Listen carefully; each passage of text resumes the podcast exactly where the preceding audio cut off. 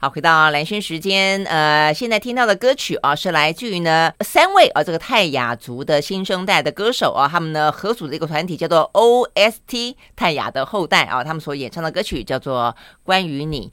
OK，好，那礼拜二的话呢，当然就我们《经济学人》杂志的单元了啊，所以呢，现在呢，若有收看呃这个呃影音的话呢，就会看到那个云聪的大头又出现在呢我们的画面上了。Hello，云聪早安。嗨，大家早安。这一期的《经济学人》杂志呢，很不一样啊，不一样的不只是呢它的 Summer Double Issue 结束了，而是呢在结束之后的话呢，登上了《经济学人》杂志封面的呃内容，竟然就是台湾。我们知道呢，《经济学人》杂志呢曾经在几个月前呢，呃就已经标示出他们认为呢台海实际上是全球。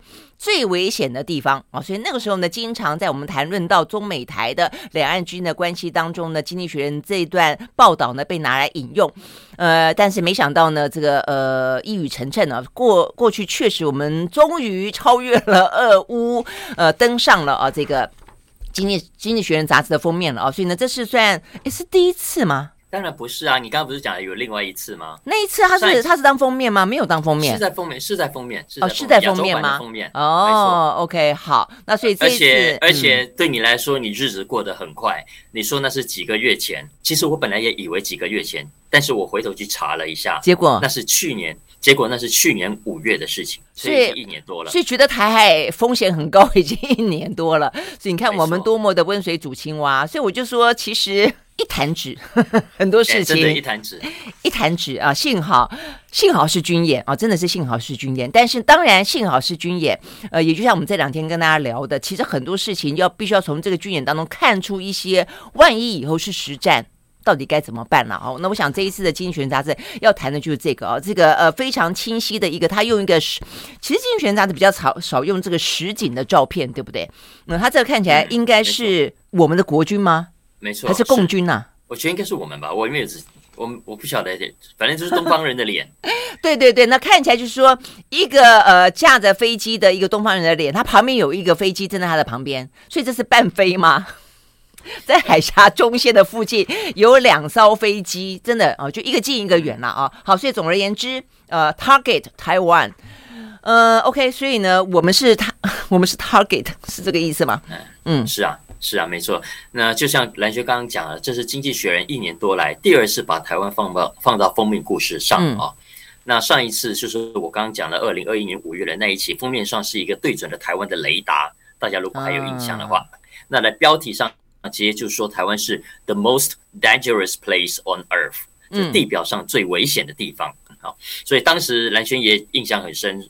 在台湾引发很多的讨论，嗯嗯，因为当时他已经就点出了，因为中美现在冲突越来越越演越烈啊，所以对于台湾问题过去的战略性模糊也遭到了破坏，嗯，那美国甚至当时很具体的讲，哦，大陆可能就会最快可能在二零二七年就真的开战了，就要来打台湾了。那一期的封面故事我回去看了一下，他其实很明确的说，如果真的开战的话，对全球来说会是一场大灾难。嗯，就第一，台湾的生灵涂炭当然没有办法避免。再来，中美这两个核武大国的冲突会升高。嗯，还有呢，就是台湾的经济，尤其是半导体业，我们都知道在全球扮演非常重要的角色。我们台湾的高阶晶片的全球市占率高达百分之八十四，所以一旦开战的话，对全球经济的冲击啊，恐怕是大到很难想象的。嗯嗯。不过那就是一年多前的。预言哦，然后在那一波吵完之后，刚刚我们有聊一下，我们两岸还没有开战，俄罗斯先打乌克兰，嗯嗯，所以所以其实今年到现在，过去我们聊过的《经济学人》封面当中，大家知道吗？光是跟俄罗斯有关，最近比较淡的啊，当时二月的时候开打的时候，哎，连续有好多集都跟俄罗斯有关。我算了一下，今年上半年，总共有十集的封面故事跟俄罗斯有关。嗯。嗯，直到这个礼拜，因为裴洛西跑来台湾，那《经济学人》才再度呢，又把封面故事留给了我们台海的局势啊。嗯嗯，因为俄乌已经达到哎第五个月来冰老尸皮了，我觉得大家都已经觉得、呃，至少在心情上面来说，已经觉得无以为继了，不是吗？对啊，所以我觉得这个就是战事。如果现在的战事呢，呃，是这样这种打法的话，这种就叫消耗战了。哦，所以呢，对于我们，所以我想这这一次的呃《经济学人》杂志一定会有很多是把俄乌战争当中的乌克兰拿来比拟呢台海危机当中的台湾，对不对？对，一点都没错。嗯、所以《经济学人》其实这一期就直接借镜乌克兰，因为他认为乌克兰给两岸啊这个这一仗上了很重要的课一课。原本对俄罗斯来说，这是一场看起来呃稳赢的战争，结果没有想到一打就是五个月，到现在好像陷入了胶着啊。那他说呢，其实台湾未来对付老共啊，如果大陆真的发动战争，也要用类似的方法，也就是呢，让老共觉得不值得一战。嗯，他说台湾。他说呢，台湾现在去跟美国买那种贵耸耸的武器啊，是没有用的。嗯，相反的，台湾要像乌克兰一样，乌克兰一样啊，靠着小规模的武器、小规模的训练、小规模的制造冲突，那不断的给中国制造麻烦，也就是呢，把自己打造成像刺猬一样，让中国给吞不下去。那中国越吞不下去。他越想动手的时候呢，就越要三思而后行。嗯，没错。所以他觉得这是台湾应该要采取的策略。嗯嗯嗯，我觉得这样听起来就变成说已经呃。我觉得台湾内部这几天也在讨论嘛，哦，就包括我们的节目，我们在来宣看世界里面，包括访问到的前国安会的副秘书长张荣丰，包括我们后来访问的这个呃战略所，就是国防研究院战略所的苏子云，我们还看到呢这个前参谋总长李呃李喜明，他也出了一本书，几乎现在都 focus 在这个地方。如果再加上《经济学人》杂志的话，就是说我们必须要去采取一个不对称的战争，而且这个已经不是嘴巴说说了，我觉得过去会用一个战略的用一个口说的方式，哇，讲的跟真的一样哦，这个好像很很刺激，好像在打这个电动。但是这一次经过演习之后，我觉得很具体的是，我觉得那个讯息透露的是，我们的军方就不能够再跟过去一样，说是一回事，做是另外一回事了。因为每次说都这样说啊，但我们永远挡不了美国的推销啊。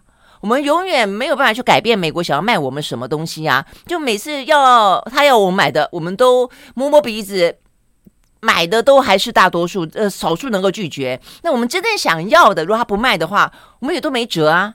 哦，所以我觉得这个问题其实是很重要的。所以虽然这个话题听起来是讲给台湾听，而且美国也说要把台湾变成刺猬，变成豪猪，但是你说是一回事，那你卖什么东西来是一回事啊？哦，我想这些问题其实它的严肃性实际上在这边的啦。哦，那所以我们休息了，再回来接现场继续聊。I like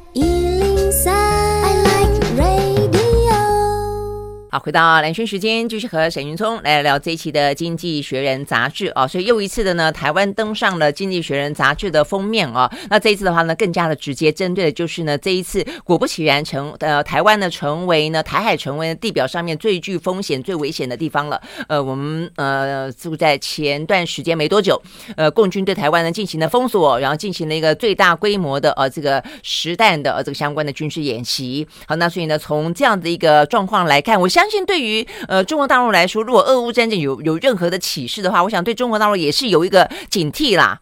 呃，警惕就是最好你不要你不要动武哦，因为动武之后的话呢，嗯，西方世界也会想尽办法让你付出代价。我想包括经济制裁啦等等等啊。那但是但是另外一个就是说，那怕他汲取教训之后呢，就想办法呢来个闪电战。然后的话呢，做好各式各样准备，降低全球的西方世界国家呢对他的制裁所造成的冲击。那如果是这样的话呢，他可能胆子就会变大。那所以对台湾来说，同时我们也必须要增加他的困难度。我想这就是我们刚才跟云聪特别提到的，就是说你要让他要三思哦，要三思。就即便他在呃从俄罗斯的角度去汲取了若干的教训，进行了各式各样的风险的掌控，但是我们这方面也还是要让他觉得呃不敢轻举妄动，对不对？嗯，对啊。他说：“可惜我们台湾军方太腐败，啊、我们太浪费。”他这样讲吗？太多的丑闻，真的。他说：“否则就应该好好学学乌克兰呢，好好来展现防卫自己的意愿，蛮打脸军方就是了。”哦，是真的还蛮打脸，而且你说很腐败，近些年好像比较没有听到很具体的啊。你这样讲也有了啊，就是有些军购，对不对？呃，当然最最最夸张的是先前的什么拉法叶剑啦、引擎风命案，那是到出人命了啦哦。但是近些年的话，有一些军事装备啦，嗯，对了，我觉得他对于台湾，我们花大钱去跟美国买一些很奇奇怪怪的武器，我觉得他也看不下去，就是或者他知道一些我们不知道的事情。啊，对，总之啦，事实上，如果说你花的钱有得到对应的一些功能的话，但显然的，大家大家都觉得没有嘛，哈。嗯，基本上经济学人说啊，战争呢看起来短期内老实说也不至于发生，嗯，只是呢现在的状况是。两岸维持了六十年的和平，现在看起来非常的脆弱。嗯，那想要维持现状，看起来是越来越不容易的。为什么会出现这种改变呢？经济学人说，主要还是因为过去呃这段时间来台呃美中的改变。嗯，呃，台湾的改变当然就不用说了，从从。他他其实扯得比较远哦，就是说，你看，从台湾经济起飞，老百姓变得有钱之后，跟中国的拉锯，呃，也越来越大，所以现在很多台湾人都不喜欢被大陆给统治啊。嗯，那美国也变了啊？为什么？因为今天台湾的半导体业变得太重要了。然后呢，美国也要看其他的盟友怎么去看它。像日本，其实也在看美国的对台政策，来研判美国是不是一个可以依赖、来共同保卫亚太地区安全跟稳定的伙伴啊。嗯，所以你看，中美冲突升高，这个华盛顿想要压制中国的气焰，那日本其实就看，我看你愿意出手到什么程度。所以在这种情况底下呢，他认为，呃，真的开战的话，美台是一定会联手。嗯，嗯，那接下来就是中国的改变，而经济学人认为，两岸的局势会走到今天，他当然把这个罪魁祸首指向中国的身上。他认为中国的改变才是摧毁维持现状最大的原因。嗯，因为随着中国越来越富裕，他说习近平带动了一股丑陋的偏执的国家主义，在这段时间来不断的扩张武力，扩张泛台的军力。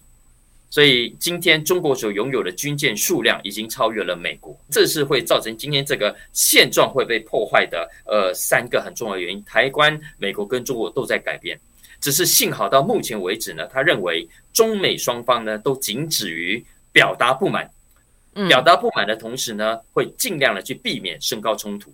所以你看，从这次佩洛西来台的整个过程的安排，佩洛西也是有很大的让步，中国呢也有很大的自制。嗯，是啊。嗯嗯嗯，没错，啊、所以从中国的军演、裴洛西的绕道，其实都显示了双方的点到为止。对啊，包括美国的承诺说会有一些呃基建行经台海，事实上也都在呃军演过后，嗯，都是在时候，不是在当下。我想这个当然都是。不过你刚刚讲到说三方的改变哈，嗯，我觉得当然呃，这个中方的改变是因为他的中国梦，包括他的统一祖国的大呃那个祖国的大业。我觉得这件事情对于习近平来说，事实上确实是目前看起来台海之间会不会发生战事。如果和平统一无望的话呢，在他的某个程度，终究他的任期会有到一个他必须要结束的时候嘛啊。但那之前会不会还用武力统一来完成他的祖国大业？我觉得这是一个很大的变数。但是对中对美国来说，我觉得美国也是一个非常大的变数啊。就是美国它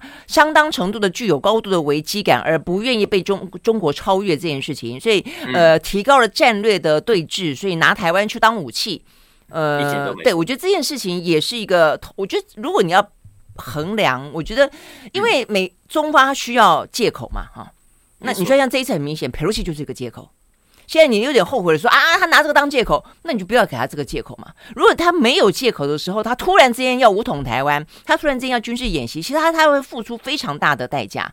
那但是现在他都说哦，是你要来啊。我百劝不听啊！所以前两天不是还有一个讯息说，习近平说他很沮丧，他跟拜登说他没有办法阻止佩洛西访台，他觉得很沮丧。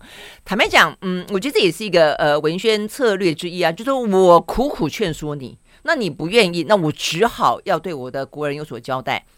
所以我觉得彼此都是。那对台湾来说，坦白讲，我觉得台湾的改变就包括世代之间，其实我们当然不希望被统一啊。但是台湾维持现状的那一块最大的比例，从以前到现在，只有几统几图在变，中间这块是从来都不变的。所以我觉得台湾其实某个程度，比起美国跟老美跟老老共，我觉得我们比相对来说，我觉得我们我们比较比较无辜。不过大家很关心的当然是，如果真的会开战，大概什么时候会开战啊？嗯嗯。那我观察到，其实上一次《经济学人》拿台湾当封面的时候，他引述的呢是 Phil Davidson 上将在美国听证会上的说法。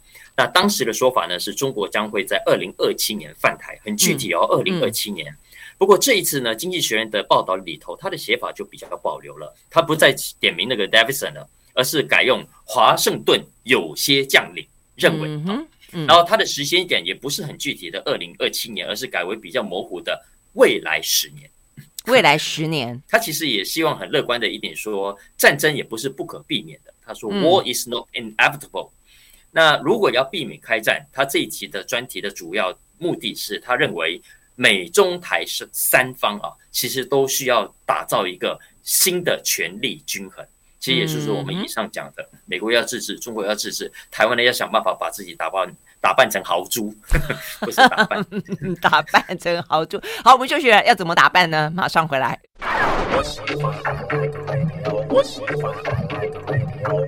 好，回到兰萱时间，继续和呃沈云聪来聊这一期的《经济学人》杂志哦。好，所以我们花了两段呢，讲了这个《经济学人》杂志封面故事哦，提到呢台湾呃，显然最近这段时间是大家关注的焦点了哦。所以呢，呃，未来展望未来，呃，能够避免战争发生，就是呢中美双方要自治。那台湾的话呢，要呃，刚刚云聪讲的蛮好笑的，要把自己扮成豪猪。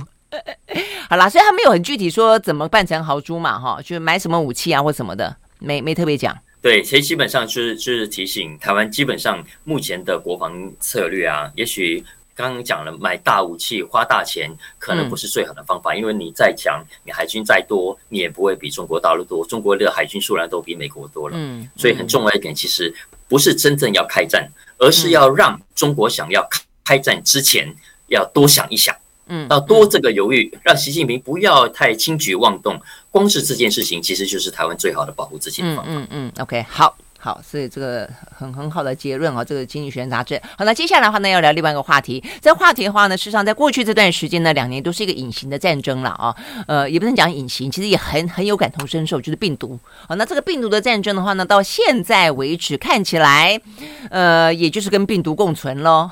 这有点像是人类跟病病毒中间的权力均衡。我们在讲美中之间的权力均衡哈。好，那呃，如果说达到某个程度的均衡的话，呃，是不是这段时间呢？作为呃这个疫苗快速累积起它的一些呃，不管是财富还是它扮演了什么样子的一些主却预防跟治疗的啊、呃，没有治疗了，这个主却的一些功能啊，现在是不是有点点也到了一个呢功成身退的时候？我想这是这一期《经济学人》杂志要谈的话题了哦。嗯、呃，哎，但是问题是疫情现在、嗯、就算大家比较是试着跟它共存，但是也还在啊，而且一波又一波啊。这篇文章要谈的不只是疫情，也不只是疫苗，它其实是想从疫情期间，呃，这个像 BNT，像这个辉瑞的疫，嗯，我呢，这个病，这个这个疫苗的成功啊，来谈整个生技产业，呃，在过去这二三十年来的变化，嗯。为为什么要谈这个生技产业呢？因为我们都知道，生技产业其实大家都都很对它很有大的期待，因为我们未来人口老化，呃，我们需要有更多的好的生技科技来帮助我们过得更健康，过得更好。那过去这二三十年来，虽然一直被讨论，也很多人看好，可是呢，因为变数很大呀，风险很高啊，所以它一直没有像网络概念那样哦，像今天这样哇，搞出了全球几大的这个网络科技业者，搞出很多的名堂出来啊。那所以很多的生技公司可能刚开始的时候很风光，可是后来就会发现哇，这个麻这个问题出现了，那个问题出现了，所以钱烧光之后就不了了之。所以股市里面很多这种大起大落的故事啊，嗯，那过去这两年的疫情其实给生技概念股一个很好的基础跟很好的机会。为什么呢？因为大家看看看到了没有，BNT 那个叫做什么？那个叫做十年寒窗无人问呐、啊。一举成名天下知哟，嗯嗯，就过去花这么长的时间，谁知道 BNT 是谁？谁知道 BNT 是什么？嗯，但结果出来，大家就知道哇，原来它是救命的好东西。嗯，然后也因为它成了救命的好东西，过去这段时间来哇，BNT 的股东、辉瑞的股东都赚得饱饱饱的。那你不用讲，那莫德纳这个公司更小。对呀、啊，都都一样。嗯，所以你看，他们就现在这些生计的新创公司啊，你看这两年在市场上募资很顺手哎，因为他就可以拿出，你看我我就是下一个 BNT，我就是下一个莫德纳啊。所以很多的创投，呃，过去这两年来都都急着捧钱要去投资这些公司。所以，《经济学人》这篇文章就给我们看到，他说，以去年来说，这些生计新创公司总共募集到高达三百四十亿美金，这个金额啊，整整是前一年二零二零年的一倍，一倍之多。啊，为什么可以募到这么多呢？主要就是因为这些金主都看到真的很成功啊！除了 BNT，除了莫德纳之外，还有很多 IPO 耶，很多 IPO。二零二一年去年哦，光是上半年就有六十一家生技公司在美国 IPO。嗯，所以你想想看，这些创投哇，看得都流口水。不过那是去年，经济学人这。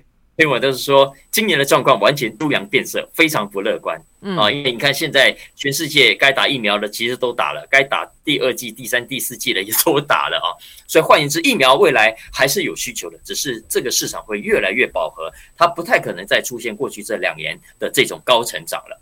嗯，所以上个礼拜啊，也是八月八号父亲节的那一天，BNT 它公布了今年第二季的营收，整个大幅衰退了百分之四十，百分之四十啊！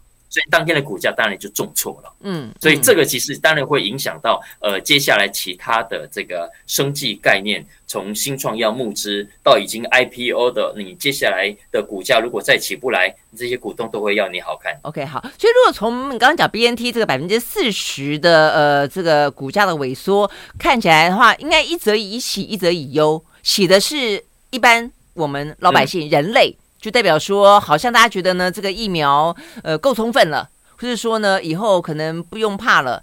那但是优的可能是 BNT 跟生技公司，但我觉得，嗯，这会不会太乐观了一点？因为今天就算是没有新冠病毒，但是依照目前。一般的，我们看到这个专家们的研判，跟目前这样的一个人类文明哦，你说还有别的流行病的威胁吗？你不觉得一大堆吗？现在你说猴痘哦，猴痘是因为现在天花刚好可以去阴应，但也必须要比过去生产更多一点啦。那现在还有什么？在大陆还有别的一些病毒也出来，就是呃，而且其实新冠在这个之前，像什么呃 SARS 啊，啊什么中东的超级病毒啊，实际上它其实每隔几年。就有一个，每个节就有一个，只是说这个是真的很大，规模很广，对不对？是了，但其实我们现在讲的升级概念还不只是呃在解决公共卫生，就是啊，解决这个大传染病的问题，而是整个利用生物科技概念，没错，来来来电来做。大幅度的创新的这个这整个的市场啊，那这个市场没有错。其实就算现在市场是很冷的，但是因为需求 always 在那里，所以还是会有人很大胆的呃要逢低进场去捡便宜。所以你看现在有些大药厂像辉瑞，辉瑞你看这两年赚了这么多钱，对不对？所以他现在就到处找公司啊，到处去买啊，就把一些新创给买进来。反正现在趁趁趁大家行情很冷啊，所以是捡便宜的时候。所以，所以这个文章其实是告诉我们，整个生技产业它因为本质上就是高波动、高风险的。它本来呃，所以在疫情之前，你看大家一下子一热啊，愿意投，但是一旦冷，大家就收手了。可是现在遇到这种呃，你看高通膨了、高利率，其实很多呃原本就保守的投资者资金就更加的缩手，所以对生技产业的资金面来说是处于非常不利的状况。它其实要告诉我们的是一个最新的这个产业的战局。嗯嗯嗯嗯嗯，OK，好，了解。没们休息，再回来。I like 103, I like radio. 好，回到蓝轩时间，继续和沈云聪来聊这一期的《经济学人》杂志哦。OK，好，所以呢，刚刚云聪特别讲到，像呃，生计类股啊，这个 BNT，他们最主要也是受到这段时间通膨呃的关系啊，那所以呢，资金紧缩，所以你接下来要投资就不能够像先前一样，什么狂欢派对一样，爱投什么就投什么啊，所以就会稍微的谨慎一点啊。好，所以就要讲到通膨了。所以通膨的状况，呃，《经济学人》杂志特别有这个报道，特别提提醒，就投资人到底该怎么办才好，对不对？哎，可是问题是，上个周末接近周末的时候，美国呢也才有两个数字，一个是 CPI，一个是 PPI，看起来好像都有点点触顶，开始慢慢的啊下来一点点了，不是吗？这可能是短期内出现的现象啊。其实，在之前我们的节目也聊过，这个七七月份的这个消费者物价指数出现的平缓的这个状态，没有那么之前那么恐怖。最重要的原因，其实还是跟国际油价的。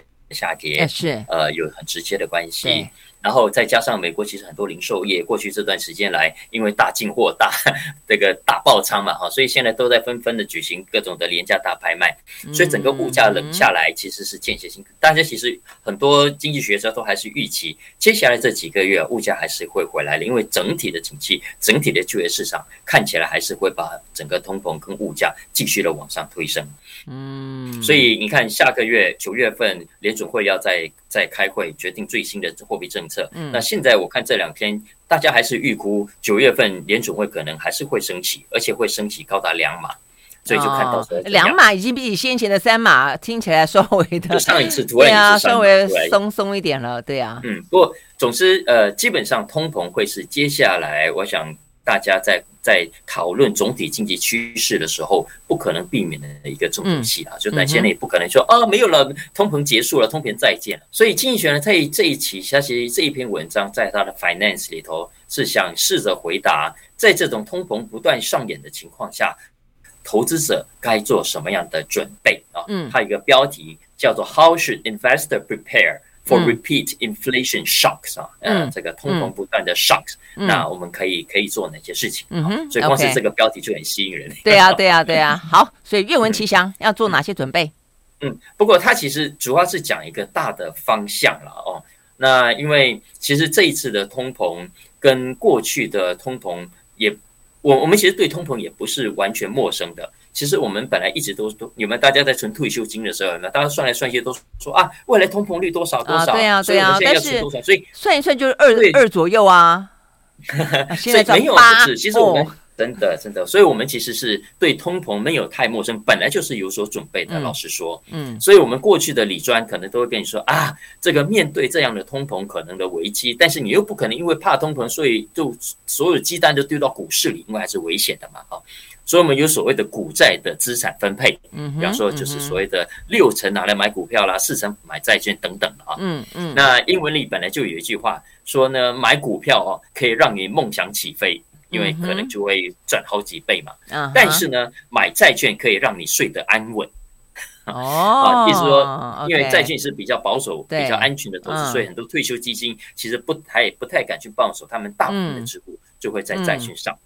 呃，所以过去这二十年来呢，根据统计啊，美股跟美国公债之间的确出现这种跷跷板的现象，一个涨一个跌。所以如果你两边押宝呢，相对是比较平衡跟安全的。嗯嗯。可是呢，我们今年以来看到的状况比较特殊，其实不一样的。我们看到了，呃，当美股跌的时候，美债也跌。嗯。你看今年上半年就好，标准普尔五百指数跌了百分之二十左右。而美国公债其实也跌了百分之八点六，嗯嗯，所以也就是说，如果你是散户，你买股票也赔，买债券也赔。对啊，因为大行也看坏未来啊，对啊，嗯，那为什么会这样呢？其实这篇文章就是帮我们来分析。他说呢，因为过去啊，呃，股价上涨基本上是因为经济成长推高的。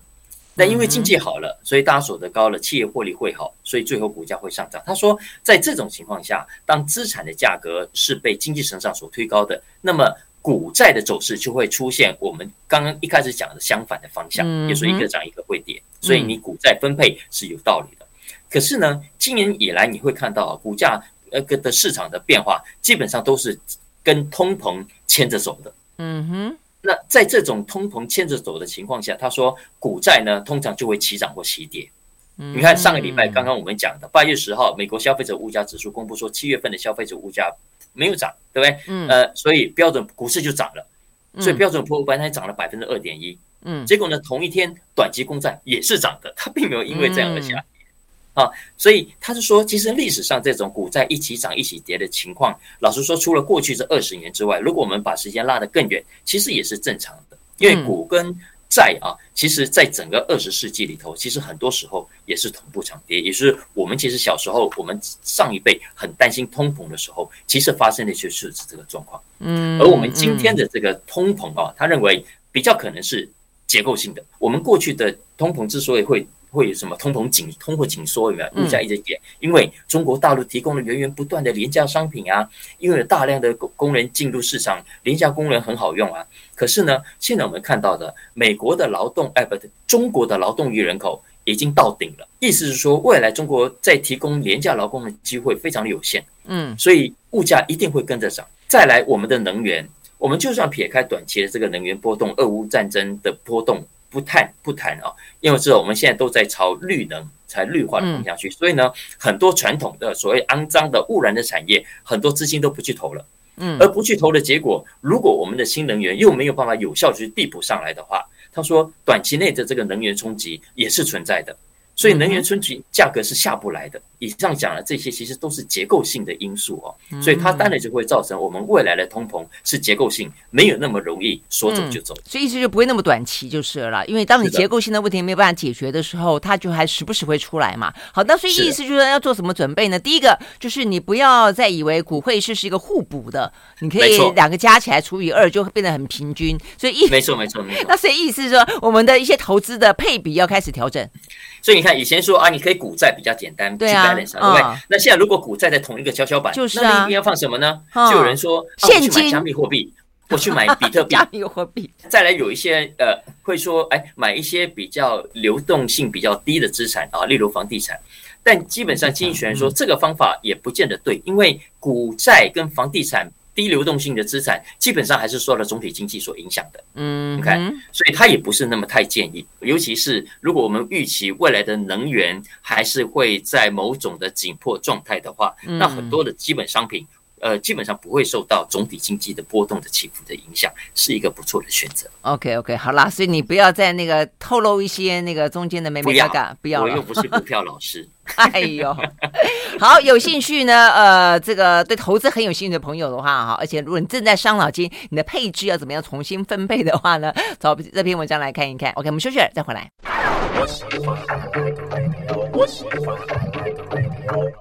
好，回到蓝轩时间，继续和沈云聪来聊这一期的《经济学人》杂志哦。那最后一个话题呢，来聊美国。这话题真的听起来是啊，真的美国实在是，他说哦，好可怕，美国天天都有人要带枪上飞机。对，这美国的枪支的问题，呃，我想很多人都很关注啊。嗯，我有些朋友，因为小孩在美国念书，其实都很担心。嗯，我我刚这个周末就听到有两个朋友跑去美国度假，虽然回来还是要要三加四哦。嗯嗯，但是呢。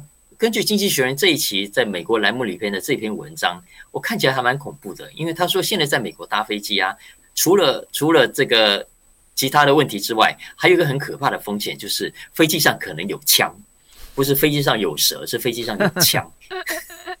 我们。现在搭飞机不是都会看到有告示牌提醒说什么不能带嘛？什么打火机啊，对对对对，刀啦，什么连饮料那太大瓶的他也不让你带啊。是。然后上飞机前都得交出来。对。可是现在在在美国，除了饮料之外，还会有个 sign 写的不准带枪。No weapons。对对对，不准带武器。嗯，因为呢，根据根据美国交通安全管理局，他在二零二一年的数据哦。他说他在检查旅客的手提行李的时候，抓到了高达五百零七把枪支，五百零七把。嗯，光是今年上半年就有差不多两百个人试图带枪支上飞机，结果被拦截下来。这是什么意思？这代表我们一年只有三百六十五天呢，他几乎平均下来每天都有人要带枪上飞机被抓到。对呀，而且是这个样子啊，嗯，而且他还是被抓到的哦。这还不算那些没有被抓到、嗯、啊，有人可以没没被抓到吗？哎，我觉得美国的安检蛮严的，坦白说，我觉得要要没被抓到有点难。但是我所以，我一开始有点半开玩笑，但我也是我也是讲真的，因为你看这个相关的报道，或者你有朋友在美国，你就会知道说，永枪这个话题就有点像是。就有点像是我们现在开冷气的话题了，因为我的老师在纠结在要不要开冷气。当当大家都开冷气的时候，你真的是不得不开，因为那个热风不断的吹吹吹灌进你家的里面。所以我觉得枪就这个样子。其实对于美国来说，呃，真正就是拥枪的人，或者真的是那种危险分子是一种人。但是有些人觉得说，当对方有枪的时候，坏人有枪，好人怎么可以没有枪呢？所以其实对于很多共和党的支持者来说，他也不是见不见，他们觉得从西部牛仔时代来说，枪对我们来说就是一个保家卫国、捍卫自己亲爱的家人的一种方式。所以这种这种说法，你就有点似是而非，有没有？那所以就到最后就变啊，大家都就是你也有枪，我也有枪，坏人有枪，好人也要有枪。所以你记不记得那时候他们在讨论说，美国的校园为什么枪支那么泛滥的时候，就是校园枪击那么严重的时候，共和党的政治人物的主张是什么？主张要武装校园。他不是说要让坏人不要拿枪，他是说要武装校园，就你有枪，我也要有枪。所以我觉得这个实在是有点伤脑筋哈。嗯，所以所以美国的机场的规定跟我们其他国家都不一样啊。美国机场其实对于枪支，它也没有说完全的禁止你带，但是它有非常明确的规定，你要带可以，嗯、但是第一，你必须把子弹拿掉，必须不能有子弹上膛。嗯嗯。然后第二个呢，你必须放在一个箱子、一个袋子里上锁。OK，跟第三，哦、你你一定要托运，你不可以带来随身行李上飞机，嗯、就你可以托运啊。所以这是很明确的、很严格的规定。嗯、但是就是还是有人想偷渡啊，还是会有人把枪藏在随身行李里面，想要带上飞机啊？为什么啊？他是担心在飞机上面会有危险哦。呃，不是，就是各种心态都有，而且这两年，包括这两年疫情期间哦，嗯、我们其实都没有减少。你看，这两个疫情期间，经纪人做一个比较，他说美国航空的旅客少了百分之六十，少了六成。可是呢，照理说，携带枪尖、枪支的案件应该也跟着少六成左右，对不对？嗯。可是没有，它只少了百分之二十七。嗯。也就是说，在疫情期间，其实想要带枪上飞机的比率其实是还更高的。而且更吓人的是，我们刚刚不是说吗？美国有规定啊，你要带枪也可以，但你必须不能有子弹上膛。嗯嗯、可是被拦截下来的、被查出的枪支当中，经济学人说要百分之九十，对，都是装了子弹的。嗯，那万一走火怎么办啊？很可怕。没错啊，没错啊。经济学人这篇文章的的结论就是，就是迟早会有一天，你会在飞机上看到这种手枪。突然间砰砰 会发生什么事情？哎，所以我真的觉得，所以你看哈，即即便经过先前几个真的是那种扫射非常惨绝人寰啊，现在。是那个国小那个不是还发现警察在那个地方，人都到了，竟然不去攻坚，这个事情都还在余波荡漾当中。但是民主党就是没有办法让这个枪支限制的法案在国会当中或者在州州议会当中真正的过关，顶多只是说啊、哦，我们要加强呃对于拥枪拥枪者的背景啊，要要有所掌控，更严格的。对对对，就顶多就是这样子，要不然就是刚才云聪说的这种那种呃什么不能够连发式的。呃，这个枪啊、哦，对不对？你的 biang biang 打，不是不是 biang biang biang 一次 biang 啊，就是就不能够 biang biang biang 那种扫射型的。但我就这种都都是都不是根本问题，都不能办法解决根本问题。呃、当然，目前为止抓到的这些呃，大部分都都都说啊，我忘记了啊，我不是故意的。等等，都都是这里，都不倒不是说啊，我就是要上去干什么，然后都都在机场有挣扎，其实大部分都没有了。而且要知道这个是的吧，而不是攻击者吧，都比较是一个自我防卫者吧。哎，对对对对对对对。但但但一样啊，就是在在枪支总体大家的拥枪文化没有一个更健康的讨论，然后大家还是想要有枪的人就就继续的坚持，也不跟你妥协，也不跟你好好坐下来谈。那那这种状况就会就会让公共安全始终暴露在一个不确定的风险之下。嗯嗯，OK，好，所以呢，这是目前美国的现况啊。